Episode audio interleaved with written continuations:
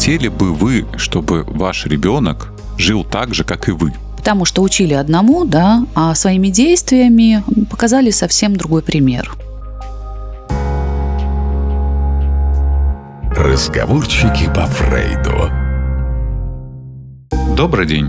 Мы начинаем наш подкаст «Разговорчики по Фрейду». Меня зовут Арсений Володько и моя соведущая и коллега Наталья Штаубер. Всем здравствуйте. Разговорчики, оговорочки, Фрейд, психологи, психология. Поэтому подкаст так и называется «Разговорчики по Фрейду».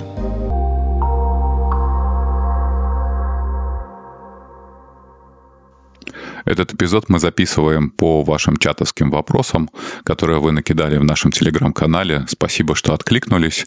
Мы решили объединить несколько тем, связанных с родительством, с детьми. С виной, с ответственностью. С разводом и воспитанием детей. Потребности, желания, и как при этом не быть эгоистом, как перестать себя винить в том, что что-то не нравится делать, но при этом не распускать себя и не оправдывать. Перемены в жизни пары после рождения детей. Отношения детей и родителей, обиды на родителей в взрослом возрасте. Стоит ли прощать родителей? Ну что, смотри, Наташа, круг вопросов обозначен, а начало — это непосредственно как устроена семья или как, по нашему разумению, должна выстраиваться семейная система. А потом уже пошел бы к вопросу, связанных с разводом, и заканчивали бы вопросом, связанным со взрослыми обидами на родителей. Я думаю, что как раз-таки большинство из этих вопросов связанных а, с семьей, с детьми, с разводом, а, как там, значит, выстраивать границы с детьми по поводу собственного эгоизма, они же так либо иначе, наверное, продиктованы неким страхом причинить психологическую травму ребенку, да, чтобы он потом во взрослом возрасте не обвинил нас во всех, значит, грехах и не высказал все это. Также, наверное. Ну, согласна. Хорошо, с чего начнем? Я бы начал с э, той тенденции, которую я замечаю в настоящее время. Это так называемые где-то центрированные семьи. Когда появляется один ребенок, их может быть э, и не один, чаще всего сейчас в семьях один. Этот ребенок становится центром всей этой семьи. Его родители существуют э, как некая функция обеспечения потребностей и желаний самого ребенка. Ну, по сути, они живут ради этого ребенка. Он становится смыслом этой семьи и этой пары. Угу. И, и э, тогда возникает вопрос, а что же происходит в этой паре, если они так сильно начинают концентрироваться на этом чаде? Сюда же в копилку падают э, различные идеи, э, связанные с системами воспитания детей. А ребенок – это личность. А к ней нужно относиться как к личности, а что ребенок равно взрослый. И многие же э, родители могут, так скажем, проникнуться этими идеями, ну, начитаются подобных статей, все и пытаются реализовать в жизни – и да, и нет. Э, Ребенок равно взрослый тогда, когда он становится взрослым, да, э, ну, опять же, частично. Тогда, когда мы говорим о подростках, мы можем уже э, к подростку относиться частично как к взрослому, потому что он несет часть какой-то ответственности за свою жизнь, за то, что он делает, да, у него есть какая-то ответственность в этой семье.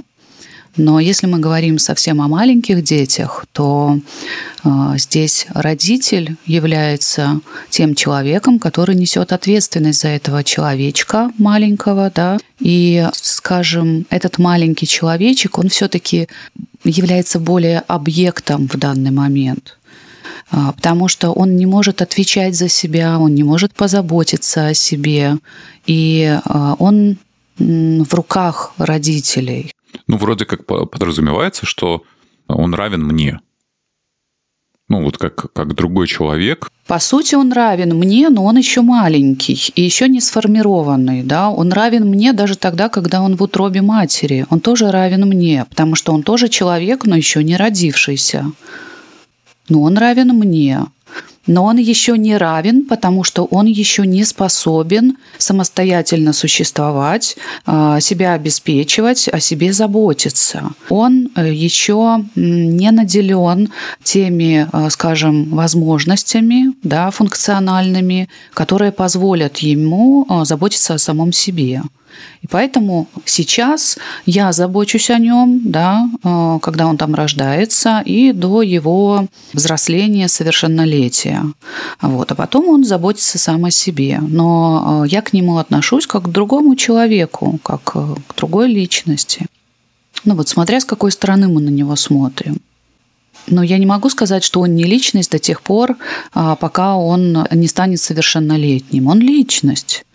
Просто он еще пока ограничен в чем-то в силу того, что его мозг не до конца зрел, и он физически еще не до конца, скажем, вырос, окреп и э, способен себя защитить, например, потому что он даже в своих размерах маленький. Ну, значит, он не равен значит, он э, меньше, и значит, он э, ниже меня в некой системе иерархии, которая существует. Даже с точки зрения законодательства, уголовная ответственность э, наступает с 14 лет. Предполагается, что до 14 лет ребенок не может нести ответственность за свои поступки и действия. А за это отвечают его родители.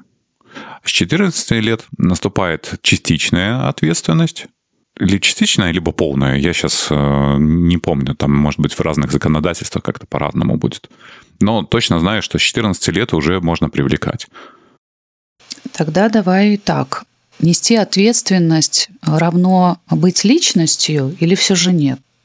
Являюсь ли я при этом личностью, если я еще пока не способна нести за себя ответственность? Или я не личность? Личность, но маленькая – ну, я все же личность, да, просто я еще не на том уровне. Не наравне со мной. Ты не можешь, будучи такой маленькой личностью, требовать э, отношения как большой личности, да, и получать те же плюшки или э, те же права и обязанности, да, которые возникают у взрослой личности. Хорошо, давай тогда противопоставлю. А, ты босс, я подчиненная. А, мне, а, например, 30, тебе тоже 30 или даже 28. Угу. Я подчиняюсь тебе. Я что, тогда не личность? У меня же прав меньше, чем у тебя. Ты мой босс, а я подчиненная. В системе наших, так скажем, трудовых отношений, конечно, у меня а, есть преимущество по отношению к тебе, но потому что я начальник. Угу. У нас иерархия выстроенная, да? Да, она зафиксирована там в штатном угу. расписании. Есть Тогда должности. получается речь все-таки идет о ролях детско-родительских э, и трудовых, да? Угу. Тогда это все-таки не о личностях, а о каких-то ролях и ответственностях, если говорить о ребенке и родителе. Ну да, получается, что у ребенка роль ребенка он не может играть э, роль взрослого, а у взрослых э, роль взрослых родителей. И они не должны опускаться на уровень ребенка.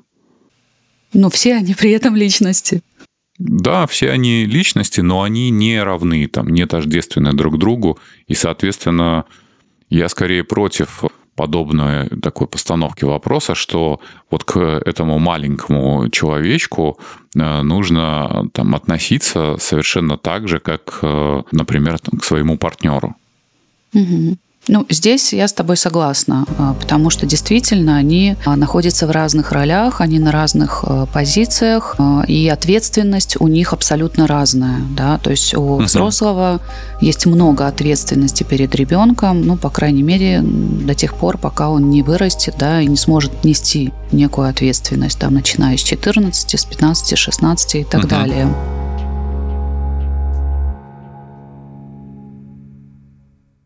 А когда этот ребенок вырастает, становится совершеннолетним, ну, по сути, взрослым человеком, да, имеет ли право тогда родитель быть все тем же ответственным, указывающим, говорящим, что делать и как жить, или не имеет? То есть, э, что происходит с их ролями? Я понял, о чем ты говоришь. Вот здесь, наверное, у многих родителей, и, ну, они спотыкаются в этом месте, потому что э, привычка, привычка взаимодействовать с позиции сверху, она э, диктует продолжать в том же духе. Да, и вроде бы уже взрослый ребенок, а, и даже уже, может быть, и живет самостоятельно, а они по-прежнему указывают, как ему жить и что ему делать. Мне кажется, в этом случае лучшая позиция родительская будет отойти несколько в сторону, но не уйти, а отойти и сказать, слушай, дальше вот как-то сам, если нужны будут мои советы, если нужна будет какая-то моя помощь, э, какая-то информация, э, я готов буду поделиться. Э, если не нужна, ты вправе сам распоряжаться и решать. И здесь, наверное, будет, конечно, сложно. Любой родитель переживает за своего ребенка и видя, что он вполне возможно совершает какие-то действия либо поступки, которые приведут его к ошибке – любой родитель, наверное, захочет как-то вмешаться и уберечь его от этой ошибки. Я бы, наверное, тоже так поступал, потому что, ну как, я же знаю, что туда не ходи, сюда ходи, снег башка попадет, совсем мертвый будешь, да. Мы это уже проходили, мы это знаем. А он еще этого не проходил, он этого еще не знает, поэтому хочется вмешаться и остановить. Но оно так не работает, потому что хочется почему-то наступить всегда на свои собственные грабли а, или даже потанцевать на них. А, и вот только таким путем ты формируешь как-то в своей жизни свои собственные ценности, исходя из своих собственных ошибок, да, что ценным становится для тебя. Вот здесь я ошиблась, вот здесь я споткнулась, и теперь вывела, вынесла некий урок для себя в своей жизни, что вот так делать не нужно. Нужно делать, возможно, вот так. И это важно и ценно для меня, потому что я пропустила это через свой собственный опыт. А если ты мне как родитель это вкладываешь, то оно для меня вообще не ценно. Да?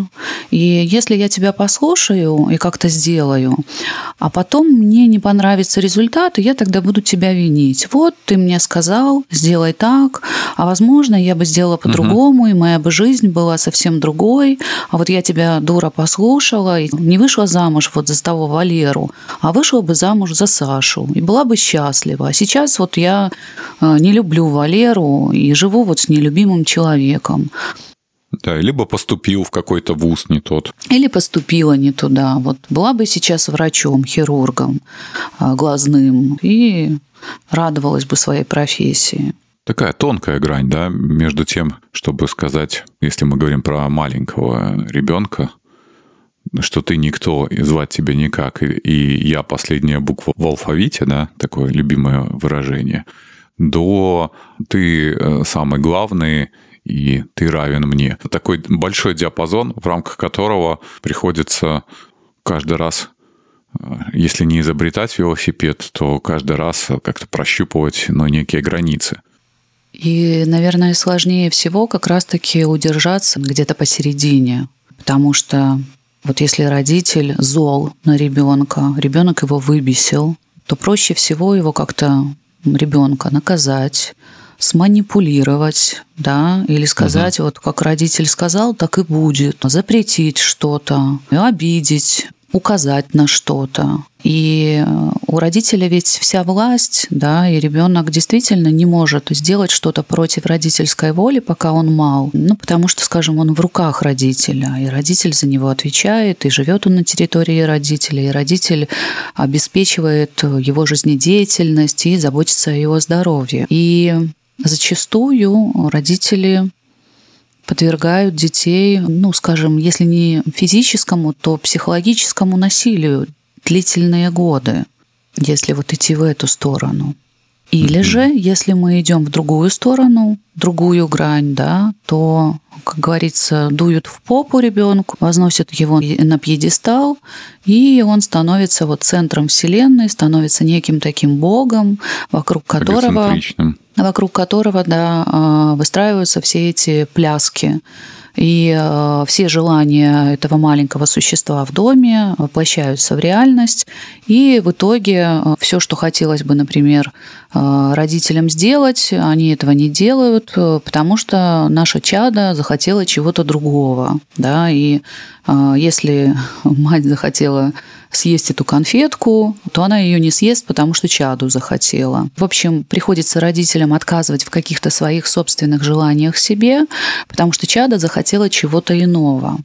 А своя жизнь уходит на второй план, и ребенок не сталкивается с фрустрацией вообще. То есть ему фрустрация не знакома. Родители стелют соломку, чтобы, не дай бог, ничего не случилось, чтобы наш Коленька не споткнулся, не упал, коленку не расшиб, а чтобы ранки у него не было, да, чтобы он, не дай бог, не заплакал. И таким образом растят э, своего ребенка длительные годы, а, который не знает, что такое расстраиваться, что такое попадать в какую-то сложную ситуацию, а, что такое конфликтовать с другими детьми, потому что родители сразу его забирают, как только возникает некий конфликт. И а, таким образом у ребенка не формируются способности отстаивать себя, конфликтовать, коммуникативные способности.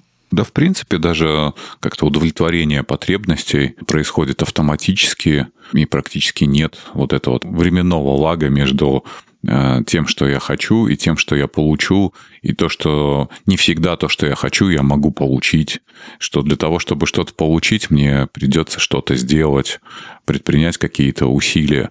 Мне кажется, вот в этом плане родители должны помнить, что семья – это такая микромодель общества.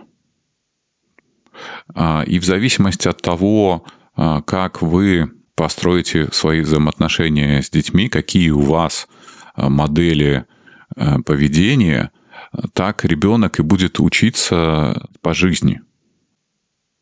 И это не просто слова, да, потому что здесь можно очень много говорить про то, как надо, как не надо, что правильно, что неправильно. Э, ребенок в первую очередь же учится из того, что он видит, а не из того, что он слышит. Он просто смотрит, э, как взаимодействуют мама и папа, как у нас происходит дома, а раз это происходит э, у нас, то значит примерно так это все происходит и в мире. Да, приведу пример. Мне родители в детстве рассказывали о том, что нужно переходить дорогу на зеленый свет светофора, и я четко знала, что загорелся зеленый, переходи. Желтый-красный, стой на месте, жди и не двигайся с места. И вот как-то на желтый или красный была пустая дорога, и кто-то из родителей, я уже точно не помню, говорит, побежали или там пошли быстро. И я в таком смятении с большими глазами говорю, папа, ну как же, нельзя же. Угу. А мне мой родитель говорит, ну, как бы иногда можно. И у меня происходит э, диссонанс. Как же можно? Мне же говорили всегда нельзя. А, начинаю в своей голове какой-то мыслительный процесс. Почему можно? У меня появляется такое какое-то размытие, что ли, да? А, то есть нет э, четкой установки. Раньше мне было все понятно, а сейчас я не понимаю, когда можно, а когда нельзя. И впоследствии были ситуации, когда я стою у дороги, и вроде желтый свет, и вроде машин нет, и я начинаю бежать через дорогу, а потом замечаю какую-то машину, теряюсь, и у меня в голове уже красный, нужно стоять, и другой голос, но иногда можно бежать. И в итоге я не совершаю никаких действий, я просто стою растерянная на дороге, смотрю вправо и смотрю влево, и не делаю ничего. То есть, по сути, я подвергаю себя опасности, потому что я не могу решиться, потому что у меня нет четкого, какого-то сформулированного правила, да, потому что первое правило было отменено действиями родителя. Я оказываюсь в такой ситуации а, потому что учили одному, да, а своими действиями показали совсем другой пример.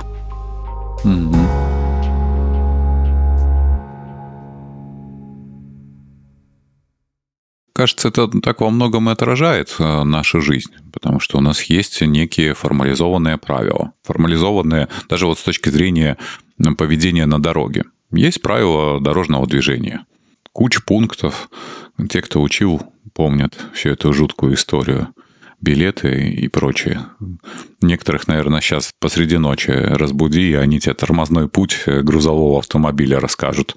Зачем они это знают, они сами не, не помнят. Но вот как-то выучили и выучили. Но если попробовать соблюдать все эти правила, окажется, что, скорее всего, вы довольно быстро попадете в аварию. Потому что поток автомобильный, он все равно едет по каким-то своим понятиям. И любой вот человек, э, кто путешествовал, знает, что в разных странах э, немножко разная культура вождения.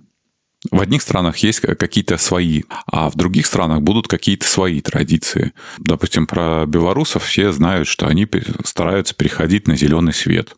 Если посмотреть, э, как это происходит ну, в той же Москве, в Питере, в крупных э, других мегаполисах, в Египте, всем как-то абсолютно по барабану. Там есть этот красный свет, там люди действуют иначе. И это какая-то сложившаяся у них традиция. Хотя правила наверняка такие же и предписывают переходить на зеленые приводил этот пример к тому, что я, будучи ребенком, а, слушая своих родителей, да, они мне озвучивают какие-то правила, как нужно делать. И у меня выстраивается какая-то система координат, как правильно, как нужно. И в итоге я замечаю по поведению своих родителей, что они, по сути, это делают совсем иначе. И э, я начинаю потом впитывать их поведение, и их правила э, вербально, которые были озвучены, перестают работать. То есть я начинаю действовать так, как они действуют. Я больше не слышу того, что они мне говорят. И потом, когда они меня уже обвиняют как подростка, что я неправильно говорю, неправильно себя веду, неправильно отношусь к маме или к папе, да, что им я могу в ответ сказать? Ну, а вы как ведете себя, да, по отношению друг к другу? А где мне было научиться, да? А вы со мной как разговариваете? Ну, то есть всегда каждый подросток знал, как ответить своим родителям. А ты? Да? Угу. То есть правила уже здесь не работают. Что бы вы мне ни рассказывали, родители, вы сами ведете себя а, совсем по-другому. Поэтому ребенок с самого детства уже начинает все-таки впитывать родительское поведение и взаимоотношения между родителями, как папа относится к маме и как мама относится к папе, как они разговаривают друг с другом, какими словами они называют друг друга – и, соответственно, такая модель поведения будет в дальнейшем выстраиваться у этого уже а, взрослого человека в его отношениях, там, с женщиной или с мужчиной ну, по крайней мере, одна из первых, потому что это та единственная модель, одна из первых, которую он видел в своей жизни, как коммуницируют друг с другом мужчина и женщина, а, как относится или как должен относиться мужчина к женщине и женщина, соответственно, к мужчине.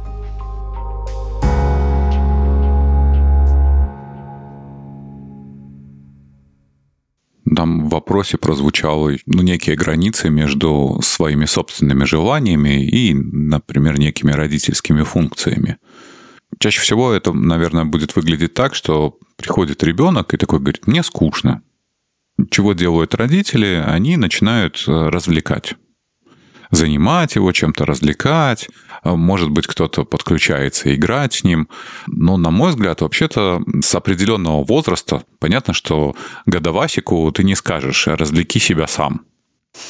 А вот уже ребенку постарше, уже лет пяти, вполне можно сказать, слушай, я здесь, ну, как твой родитель, я как мама, я как папа, я тебе не должен вот обеспечивать досуг, развлекать. Потому что, выполняя эту функцию за ребенка, чему приучают родители? К тому, что действительно во взрослом возрасте такой человек не сможет а, сам себя ну, чем-то занять, а, ему нужны будут все время какие-то другие люди, которые будут являться поставщиком а, каких-то переживаний, каких-то впечатлений. Ну и ему с самим собой будет скучно. То есть, если нет каких-то других людей, которые угу. его развлекают, а, которых он будет называть интересными людьми, да, то он будет вот постоянно в неком голоде пребывать. Угу. Вот у меня вопрос к тебе, Арсений. А с каким образом а, я как родитель могу научить своего ребенка самого себя развлекать? Какие мои должны быть действия? Как я буду его учить? Ну вот беру я такая говорю, развлеки себя сам. И он такой, оп, и смотрит на меня. Он вообще не понимает, а как мне теперь самого себя развлекать? Знаешь, это когда ребенок такой приходит, ой, мне скучно, а у, у ребенка огромное количество различных игрушек. Э, с которыми он не играет. В этот момент можно так э, собрать их. Э, Слушай, ну вот тебе скучно, давай эти игрушки отдадим детям, которым они реально нужны. Ну, тебе они не нужны, ты с ними не играешь. Ты посмотри, какое огромное количество. А есть дети, у которых их нет. Давай сделаем хорошее дело. Я у тебя уверяю, в этот момент ребенок такой, боже мой, мои игрушки забирают. Знаешь, сколько он интересного там найдет? Ой, всю жизнь бы с этими игрушками играл. Это один момент. Второй момент, я понимаю, что сейчас дети не очень любят читать. Может быть, я сам не отличался в детстве особым любовью к чтению, хотя у меня довольно такая большая библиотека была, и довольно много книжек там фантастических, приключенческих э, я все-таки в детстве прочитал. В этом плане прививать э, ребенку любовь к чтению, как это делается? На ночь, когда рассказываются сказки. То есть он узнает, что вообще в книжке можно узнать вот эти все замечательные, интересные истории. Поначалу, э, конечно, эту функцию выполняют родители, потому что он читать не умеет. Но затем, когда он научается читать, ему даются книжки. Я сейчас себя вспомнила в детстве и думаю, а как же я сама себя развлекала? И э, прям как-то загрустила. Оказывается, я все детство сама себя и развлекала, по сути. Помню, родителей очень просила подарить мне детский рояль. И они его мне подарили на свою голову. Вот, и я помню, 6 или 7 утра, выходные. Ты свела с ума соседей? Да какие соседи? Рояль-то детский. 6-7 утра, выходные, я с этим роялем к родителям в комнату и та-да-да-дам. Сейчас я вам концерт сыграю. Ну, конечно, я же должна была им предъявить э, некое свое произведение, которое я там сочинила для них, когда они спали. Но я, по сути, сама себя и развлекала, и просила э, своих родителей, я за ними просто ходила с э, карандашами и с э, листиками, какими-то с тетрадками, и просила их научить меня читать или писать буквы какие-то, покажите мне, да, и назовите их, потому что мне действительно хотелось научиться самой читать эти сказки, потому что книг было очень много, вот, а читать, э, похоже, э, некому было. Ну или, по крайней мере, в том количестве, как мне хотелось, да. Родители, похоже, и уделяли достаточно времени, но мне хотелось больше.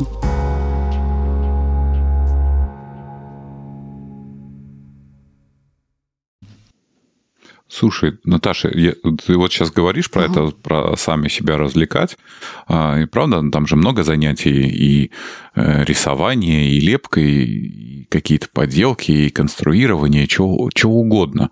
Я просто сейчас думаю, что довольно много э, клиентов э, во взрослом возрасте жалуются на отсутствие каких-либо интересов. Ну, то есть, если эти интересы не сформировались в детстве, этим людям тоже сложно как-то себя развлечь, чем-то занять. Да. И У зачастую... нет этого занятия. Зачастую э, это звучит э, ну, вот в виде клиентского запроса. Я не знаю, что мне нравится. Угу. Я не знаю, э, какое мне найти хобби, да, я не знаю, угу. как организовать себе досуг. Да, Из всего да. разнообразия, что мне выбрать. И вот человек ходит по кругу и все неинтересно. Угу. Или вообще не знают, э, с чего начать, в принципе, потому что такое большое разнообразие всего, что начинает теряться. Да, но если бы у него был э, какой-то подходящий детский опыт. Я думаю, что ему сегодня во взрослом возрасте было бы куда легче разобраться во всем этом многообразии и выделить время действительно на какое-то свое хобби. Реально не так много людей имеют какие-то хобби, увлечения, помимо там, какой-то своей основной деятельности, работы. Не знаю, вот мне с самим собой не скучно. Честно, вот я не понимаю людей, которые жалуются, что им с самим собой скучно. Я, я правда тоже в детстве очень много времени был предоставлен сам себе, ну, ввиду того, что мама была на работе, она в декрете всего лишь год просидела. Э, я там с ней на работе довольно много тоже времени проводил. Она преподавала в институте, и я там сидел на этих лекциях, э, спал на диванчике на кафедре, печатал на машинке, мне очень нравилось печатать на машинке, посещал эти лекции, смотрел на этих студентов, э, меня узнавали в столовой. Когда мама уже могла меня там, периодически оставлять одного, то ну, я сам себе был предоставлен, и я искал какие-то себе занятия. Я там что-то одно поделаю, что-то другое, что-то третье. И в этом плане я уже давно не рыбачил, но если я захочу порыбачить, я знаю, как это делать. Тоже всяких приблуд. Есть вот места, где тут рядышком, даже вон, можно мне пройти 15-20 минут, и здесь есть несколько озер, и я такой посмотрел, там, о, там рыбачки, тут и река такая шикарная, можно пойти ловить. Столько лежит э, электронных э, книжек, я все никак не могу времени найти хотя бы часть из них прочитать. Потому что тут то работа, то запись подкаста, то тренажерный зал. И у меня сериалов сколько лежит отложенных, которые я бы хотел посмотреть. Просмотренных. Я... Да, и ну, пока не могу найти времени на них. Реально куча всего. У меня просто скорее времени и не хватает. Мне тоже с самой собой не скучно. Я обожаю проводить время сама с собой и скорее иногда злюсь, когда кто-то врывается в мое пространство и пытается каким-то образом его испортить своим присутствием. Потому что mm-hmm. действительно мне хочется там, не знаю, повтыкать, поразмышлять, что-то почитать, где-то там покопаться в какой-то литературе, что-то найти для себя, что меня интересует, не знаю, послушать э, какие-то лекции философские, может быть. Ну, все в зависимости, конечно, от настроения, от состояния души, но другие люди скорее, они как-то врываются и... Отвлекают. Вот, отвлекают, да. Ну, они же требуют твоего ресурса, внимания, они требуют твоего участия, да, поэтому приходится из этого своего внутреннего внутреннего мира, перемещаться во взаимодействие с этим человеком и тратить э, много ресурсов э, на то, чтобы просто поддерживать small talk. Да, и поэтому все-таки я предпочитаю как-то договариваться заранее, да, и настраивать себя на какую-то встречу, да, на какой-то разговор. Э, и тогда я уже полностью, сто процентов, я присутствую в этом контакте с этим человеком, я погружена в эту дискуссию. И я знаю, что это время я отдаю этому человеку или этой компании. А, я к этому готовилась, по крайней мере. И тогда это продуктивно для нас, в принципе, всех. Ну и интересно, как-то с чувством, с толком, с расстановкой. Ну, так что видишь, получается, что то, что нас э, в детстве оставляли наедине с собой, и мы вынуждены были сами себя развлекать, во взрослой жизни даже дало определенные бонусы в виде того, что теперь самим собой не скучно. Поэтому важно, наверное, детей не развлекать, а учить их развлекать самих себя. Вот это, наверное, важное, что нужно им дать. Ну да, для этого достаточно... Ой, слушай, я, я сейчас вспомнил про развлечения. У меня было в детстве одно такое развлечение. Была такая большая коробка пуговиц. Ну, там разная, знаешь, прям такая реально огромная коробка. Она брала иголку, длинную нитку, и я сидел, эти пуговицы нанизывал на эту нитку, причем это можно было собрать, потом это все опять раскинуть, потом как-то по цветам разложить, там, по формам этих пуговиц, они разные. Не знаю, меня это занятие медитативное э, периодически увлекало. Вот точно. Плюс я рисовал. Ну, мне нравилось рисовать. Я довольно много в детстве рисовал. Так что у меня были фломастеры, карандаши, плюс у меня были конструкторы, были солдатики, э, были индейцы – был пистолет. Ну, короче, вполне хватало каких-то игрушек, да, с которыми можно было играть. А в теплое время года, да и зимой, были лыжи, была клюшка, э, это зимой санки были, э, летом у меня был мячик, были пацаны во дворе. Ну, короче, все для прекрасной жизни было. Было даже целых три канала по черно-белому телевизору. где пару раз в неделю показывали мультики и пару, может быть, детских фильмов. Ну, вот как-то так и проходило время, и ничего прорисовать, вспомнила. И думаю, у каждого ребенка был опыт рисования, особенно на обоях.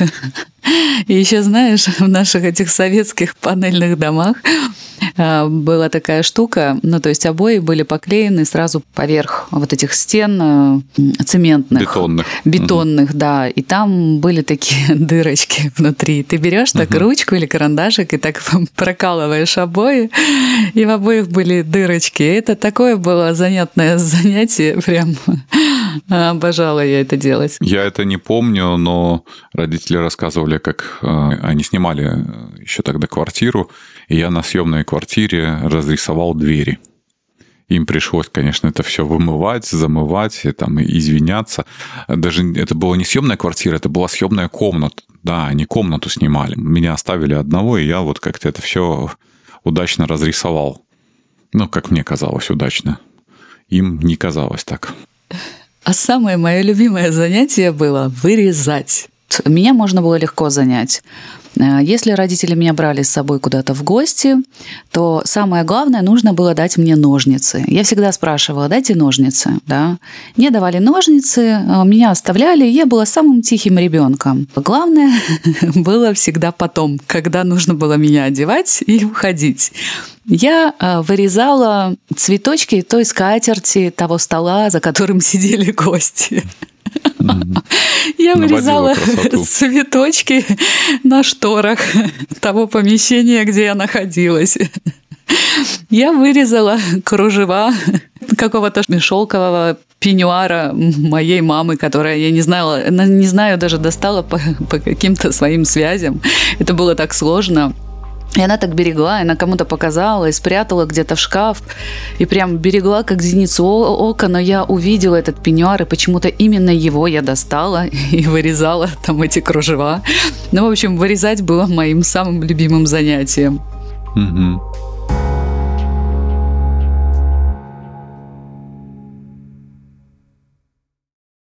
Подытоживая нашу эту мысль, хотелось бы все-таки сказать, что родители должны большей степени заниматься своей жизнью, следить за тем, чтобы она была полноценная, следить за тем, чтобы у них было хобби, проводить с пользой и с удовольствием свое личное время, иметь пространство для не просто семейного отдыха, а чтобы там, папа с мамой имели личное время проводить как мужчина и женщина, а ребенок имел достаточно тех же игрушек, э, не знаю, каких-то изобразительных средств и возможностей для того, чтобы находить себе какие-то занятия.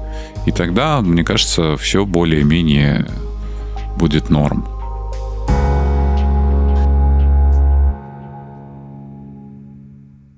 Сейчас, э, думаю, стоит поговорить про чувство вины, которое возникает у родителей по поводу развода, поломанных угу. отношений. Зачастую э, родители остаются в браке или в отношениях, оправдывая это тем, что, ну, нужно же родить детей, э, дети же должны расти в полной семье, или детям же нужен отец и мать, и мы же не можем разойтись, да, это же неправильно. Да, я думаю, что среди клиентских э, запросов, э, которые так либо иначе связаны с э, разводом, вопрос детей, как это на них отразится, какие это будет иметь последствия, стоит либо не стоит, он практически на первом месте стоит. Все так либо иначе мучаются этим вопросом. Что же делать? Как же так разойтись, не разойтись, что же предпринять, чтобы это как-то негативно не отразилось на психике ребенка. Ну, я бы начал, наверное, с того, что мы вообще не можем э, предугадать и знать, обо что травмируется ребенок. То есть какие конкретные события, э, что именно э, может впоследствии вызвать так называемую психотравму. Это могут быть какие-то совершенно для нас незначительные события, на которые мы даже не заметим, и наоборот, те события, о которых мы очень много сильно переживали, на самом деле не оставят э, какого-то травмирующего следа в дальнейшей жизни этого человека. А могут быть события, совсем не связанные с отношениями родителей. Может что-то произойти в детстве за пределами семьи. Например, шел ребенок со школы, будучи в препубертатном возрасте, э, шел через парк, и там мужик в плаще, угу. и так хопа, да, и шли, например, две девочки себе улыбались, веселились. На одну девочку это повлияло и травмировало ее как-то, потому что она была в каком-то определенном состоянии, не знаю, в каком-то меланхоличном, ну, грустила, может, какие-то оценки у нее были не очень, а, может, еще перед этим где-то упала, ножку повредила, там, травмировалась как-то, да, или, может, со здоровьем было у нее не очень. Ну, в общем, состояние у нее такое себе было. А другая девочка была вполне энергична, все у нее было хорошо, оценки хорошие. А, родители ее там еще за что-то похвалили. Мальчик какой-то ей написал приятную смс -ку. И на одну девочку это как-то повлияло, да, и она запомнила это событие и, возможно, травмировалась, а на другую девочку нет. И вот две девочки одинаковые в одном возрасте шли в одном месте. Одна помнит события, а другая не помнит.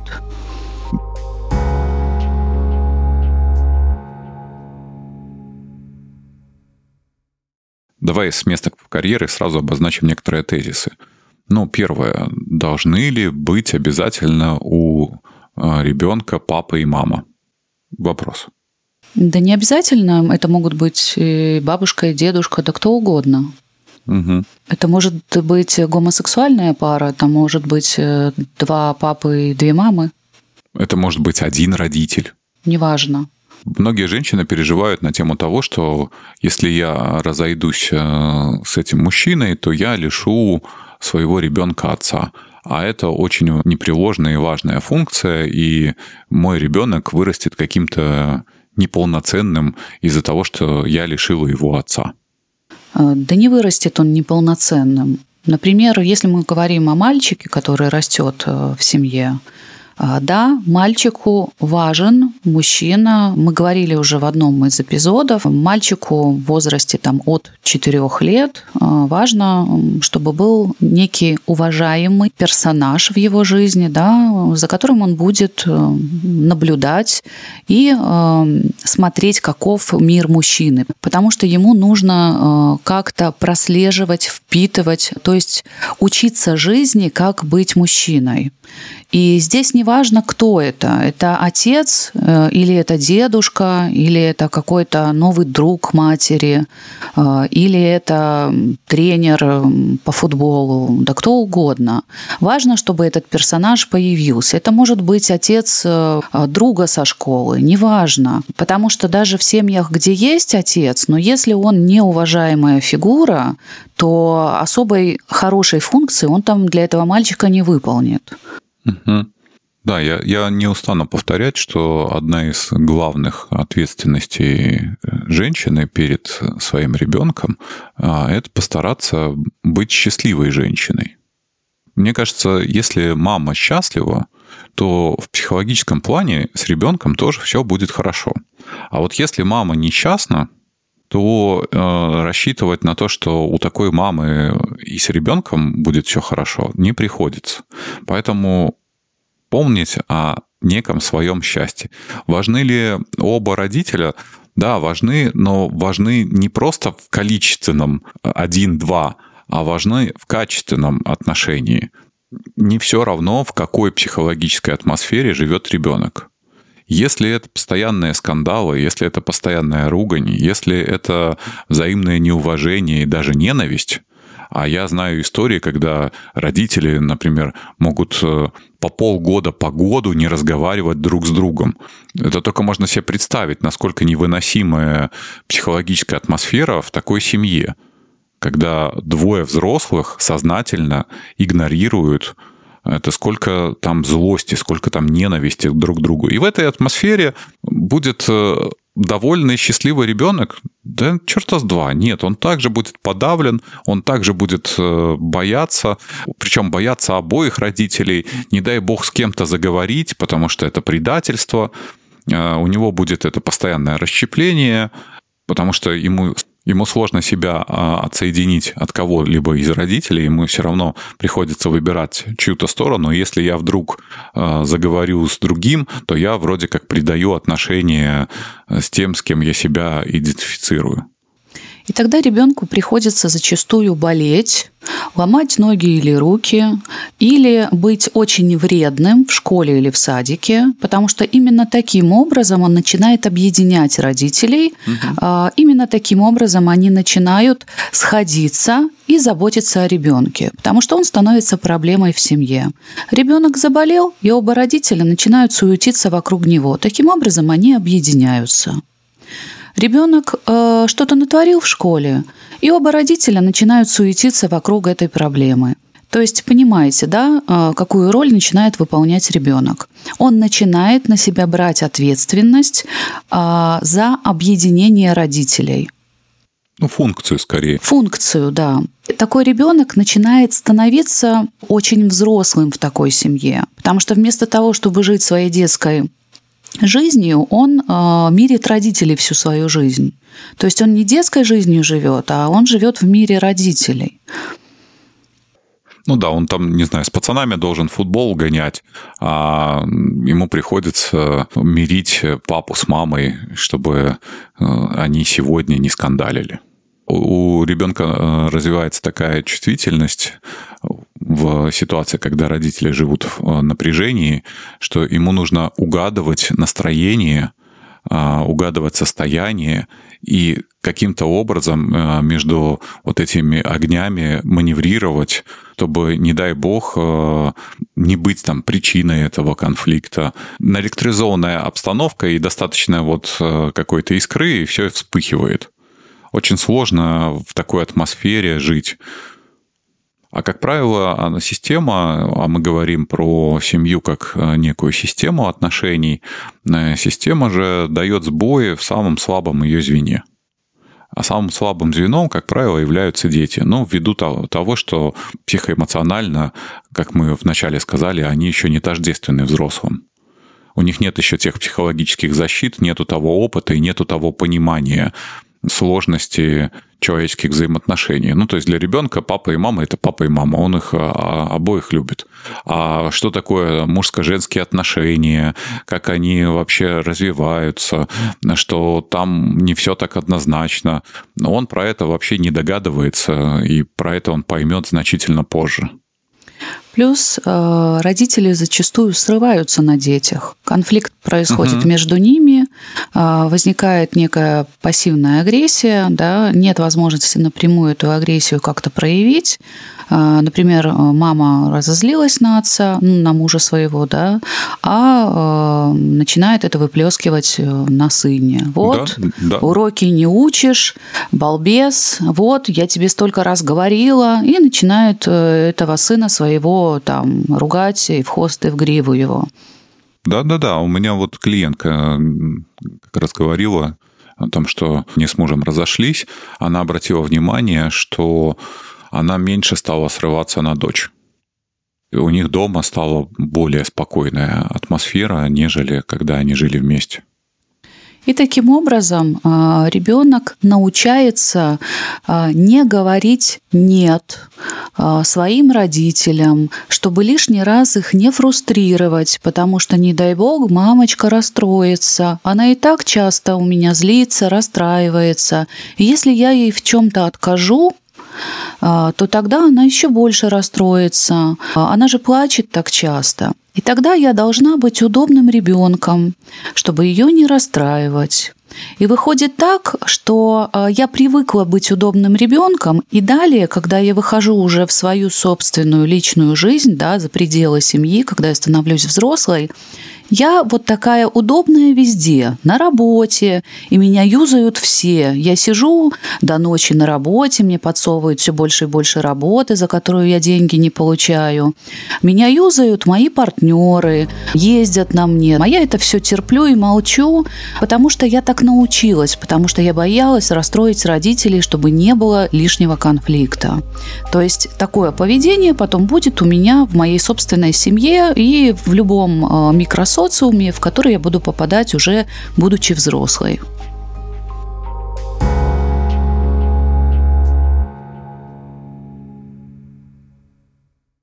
Пытаясь подытожить э, эту часть, задайте себе вопрос. Та э, модель отношений, которая есть у вас э, в вашей семье, она вас устраивает? Хотели бы вы, чтобы ваш ребенок жил так же, как и вы? Если ваш ответ положительный, значит все окей. Если вы э, ответите для себя на этот вопрос, что нет, я бы не хотел, чтобы мой ребенок жил так же, как и я, значит, вам нужно что-то предпринимать и что-то делать. Возможно, стоит э, разойтись, либо, возможно, стоит обратиться на семейную терапию. Возможно, вам самому стоит обратиться на индивидуальную терапию. А, но так ситуация продолжаться не может.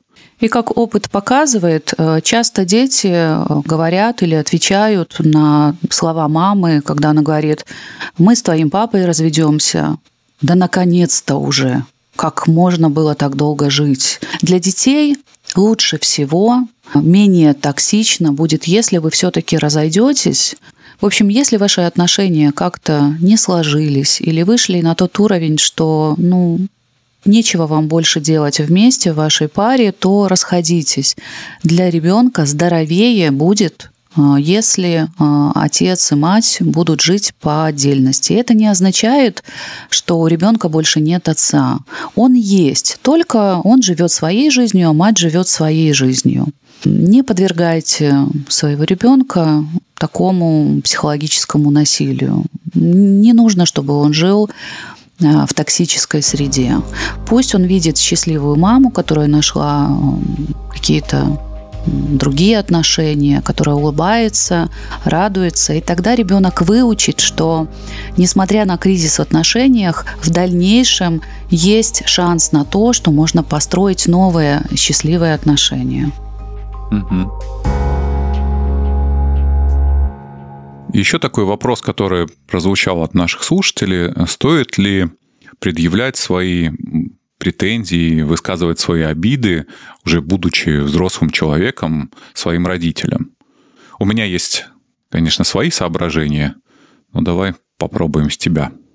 Честно говоря, не особо приверженец того, чтобы что-то высказывать своим родителям, особенно когда Э, в процессе терапии мы находим какие-то события, из прошлого, из детства, и сквозь годы тянем эту обиду, да, и вот такое случается, что в какой-то момент клиент вдруг э, понимает, что ага, а вот сейчас я, наверное, готова побежать и вывалить все своей маме, и сказать, э, насколько я была обижена, насколько я на нее зла, и как сильно я ее ненавидела или ненавижу. Ну, в общем, наговорить ей каких-нибудь гадостей, предъявить претензии, ну и еще потребовать от нее какого-то там признания, которого не получала всю свою жизнь, да, что вот я все время гналась, Пускай встанет на колени и покается.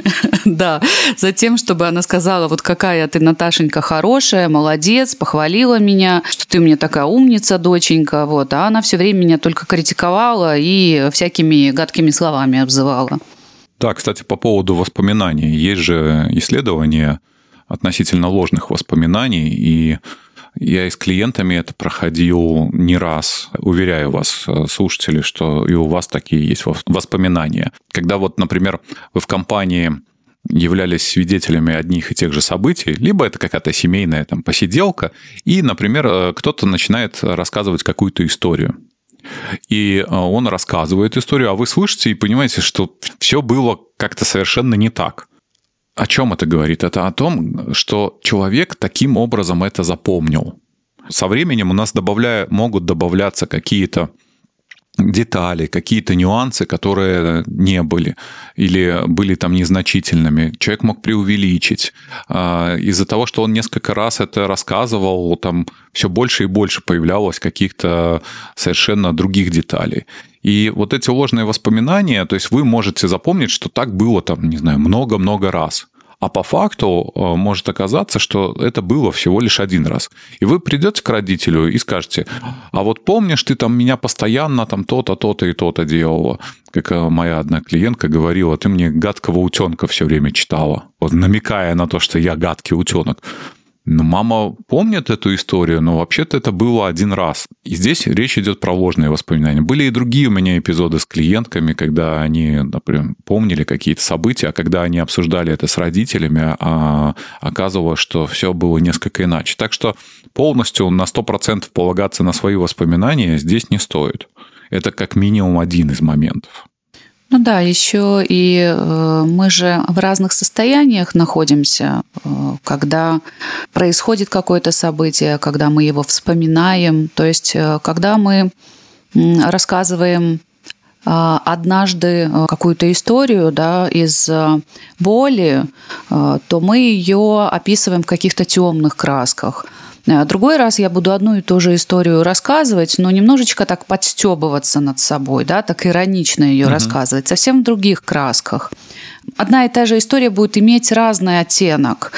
А, и в какой-то момент действительно можно уже и потерять, ну, что было правдой, э, что есть ложью, а, из-за того, что мы рассказываем по-разному, дорисовываем все время какие-то элементы одной и той же истории, и уже потом через много-много лет э, сложно понять, вот, ну, что там истина. Ты вот сейчас э, сказала из разных состояний, а я вспомнил стендапера Баню Абрамова, и у него там есть рассказ про то, как у него удаляли гланды в детском возрасте.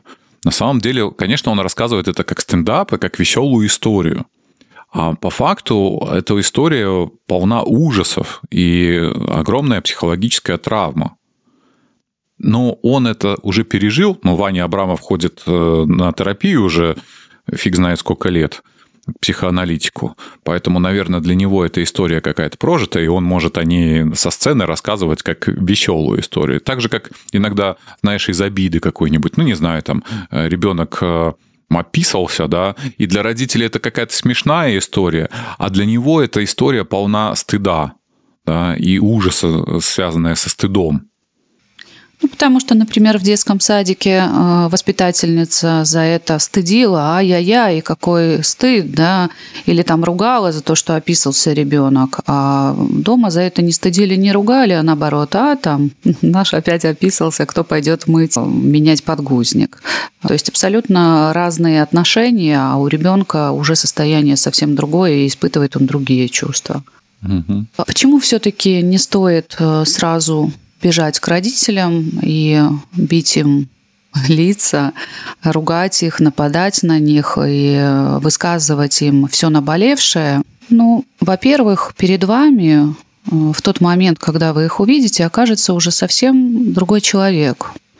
Вы увидите перед собой уже не ту э, молодую женщину 20-30 лет, э, которая совершила когда-то ошибку по отношению к вам или как-то себя вела, когда-то, когда вы были маленьким или маленькой, а увидите уже а, пожилую женщину, которая стоит перед вами, у нее морщинки на лице, она смотрит на вас уже немножечко потухшими глазами, возможно, радостными, потому что она не видела вас очень долго, хочет сказать вам какие-то теплые слова.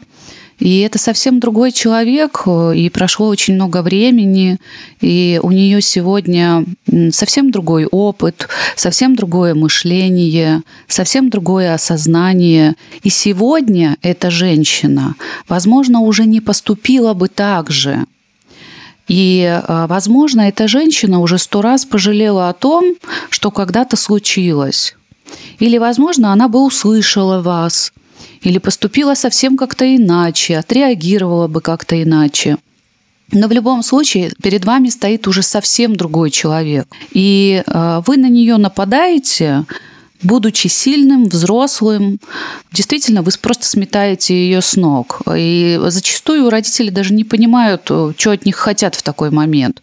То есть они ну, попадают в состояние какого-то шока, недоумения, да, будучи 30-летним, например, вы не предъявляете претензии себе 20-летнему, типа, ну что ты такой мудак, ну что ты так вот косячил, почему ты так поступил? Вы же не бьете себя головой об стену. А примерно то же самое вы пытаетесь проделать с родителями. То есть ни с того ни с сего, с бухты-барахты вы ходили на терапию, например. Или, в принципе, там, не знаю, наслушались блогера, который рассказывал о том, как важно избавиться от этих детских травм и высказать все. Приходите, вываливаете эти воспоминания, как я напомню, которые могут отличаться от реальности. Это все слушает ваш родитель, и он вообще не очень помнит эту историю, для него это все выглядело иначе, и вы начинаете, грубо говоря, его там эмоционально пиздить. Что хорошего из этого всего получится?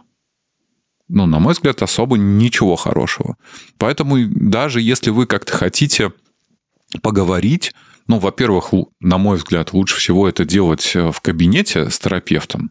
Есть специальные техники, которые позволяют а, это проработать с терапевтом, а не с родителями.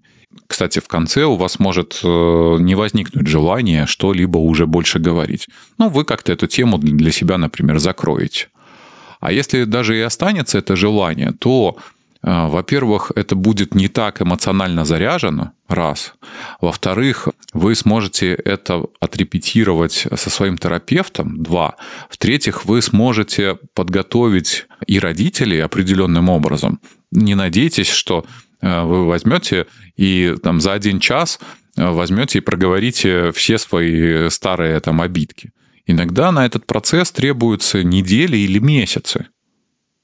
Один раз поговорили, другой раз, третий, вернулись к этому разговору. Дайте и родителям возможность, ну, как-то осмыслить этот материал, отреагировать. Не требуйте от них сразу э, моментального покаяния. Становись на колени, кайся, какая ты плохая мать или какой ты отвратительный отец. Ты мне всю жизнь испортил, из-за тебя я жизнь страдаю. Ну нет, мне вообще эта вот идея не нравится вот в таком виде. Ну и важно еще задать себе вопрос, а что я этим хочу получить? Ну, выскажу я приду, и что? Зачем я это делаю? Для чего? Чтобы что? То есть чего я хочу от этой вот матери или от этого отца, которые уже давным-давно состарились, и что они мне могут сегодня дать, да. Покаяние, что да, сыночек, либо доченька, была не права. Действительно, всю жизнь я тебе испортила. Дала тебе эту жизнь и испортила. Теперь ты будешь страдать до конца жизни, и все из-за меня. Казни же меня. И самое интересное, что даже если вы э, вдруг научились говорить о чем-то, о своей боли, высказывать, осмелились, э, прибежали, приехали и высказали, не факт, что ваш родитель вас поймет, и э, станет на колени и скажет «каюсь», да, «признаю свои ну, да. ошибки» или «признаю тебя, сын или дочь», что вот ты у меня была умница или вот ты у меня был умником, а я этого не осознавала и не признавала тебя. Не факт. Вы можете быть фрустрированы. Ваш родитель может сказать «ну, каким ты был дебилом, таким ты и остался», да, и не получите вы того признания, о котором мечтали. Или что ты выдумываешь? Угу какую-то фигню говоришь полную. Вы должны понимать, что вы можете с этим тоже столкнуться. Есть еще один такой момент. Если вы всю жизнь носитесь с этим признанием, что с вами не так? Почему так важно вам, взрослому человеку, от вашей матери или отца признание, либо какая-то оценка? Да? Когда мы дети, когда мы маленькие, нам это действительно очень важно, потому что маленький ребенок, он ориентируется на родителя. Родитель – это очень важный для него человек. А мать мне всегда будет говорить, вот это правильно, вот это неправильно, так делай, так не делай. А, ой, как ты нарисовала что-то там красивенькое, какой-то там цветочек. Ой, умничка, Наташенька, правильно делаешь. Ты у меня золото, ты у меня самое лучшее. Либо как у Маршака, крошка сын к отцу пришел и спросила кроха, что такое хорошо и что такое плохо. Я буду как ребенок ориентироваться на то, э, что мне говорит мой родитель, или что мне показывает там своими действиями, своей мимикой, своим голосом, там что-то хмыкнет, да. В худшем варианте, конечно, родителю все не нравится, да, и я делаю все неправильно, и, естественно, таким образом я всю жизнь буду пытаться добиться от э, этого родителя вот некого признания. Хорошо, в детстве я пытаюсь добиться этого признания, в подростковом возрасте я пытаюсь добиться этого признания. Мне важно, чтобы мой родитель меня оценил а, по достоинству. Я стараюсь все время, стараюсь. А, перед учителями стараюсь. А, а чего в 40-то лет пытается человек добиться? От своего родителя. признания? Да. В 40 лет э, вы уже сами родитель. В 40 лет вам не нужен больше кто-то, кто будет вас оценивать, кто будет вам э, давать это признание. Потому что в 40 или там в 20-30 вы сами себе можете дать эту оценку или признание. Я сама себе могу сказать, ага, здесь я поступила правильно, а здесь неправильно, здесь я молодец, а здесь я облажалась. Если я облажалась, значит, я должна каким-то образом это исправить. Или там попросить прощения, или какими-то своими действиями исправить свою ошибку. Я беру ответственность как взрослый человек, как осознанная личность на себя за свои действия. И для этого мне не нужен другой, а, чтобы он мне указал на это, тыкнул меня носом, как котенка, да, что я вот здесь чего-то накосячила. Я сама осознаю, и я сама исправлю. Что же со мной тогда в 40, что я э, все вот жду от этой матери, чтобы она меня как-то оценила или сказала, что я делаю правильно-неправильно? Ну как что? Э, это означает, что человек еще эмоционально не сепарировался. Это то, что мы называем э, в какой-то степени инфантильностью, определенная зависимость от э, оценок родителей. Мы можем говорить как, или констатировать как некий факт э, незрелости, психоэмоциональной незрелости. Да, и как бы ни казалось, что вы живете отдельно от родителей давным-давно, и, может, вы с ними давным-давно не общаетесь, и вам ничего от них не нужно, и вы от них финансово не зависите, и у вас уже давным-давно своя собственная семья, и вы вырастили детей, но по факту вы все время им доказываете, какой вы молодец, и все время от них ожидаете, даже в своей голове, вы все время от них ожидаете какого-то одобрения. Ну и вообще, если обратиться теме, почему так психологи э, много педалируют эту тему, то, наверное, просто стоит пояснить, что, на мой взгляд, эта тема педалируется, потому что часто за невысказанными чувствами, за вот этим напряжением есть потребность в любви и э, есть чувство любви. И их очень сложно предъявлять, пока вот есть этот барьер виде этих обид.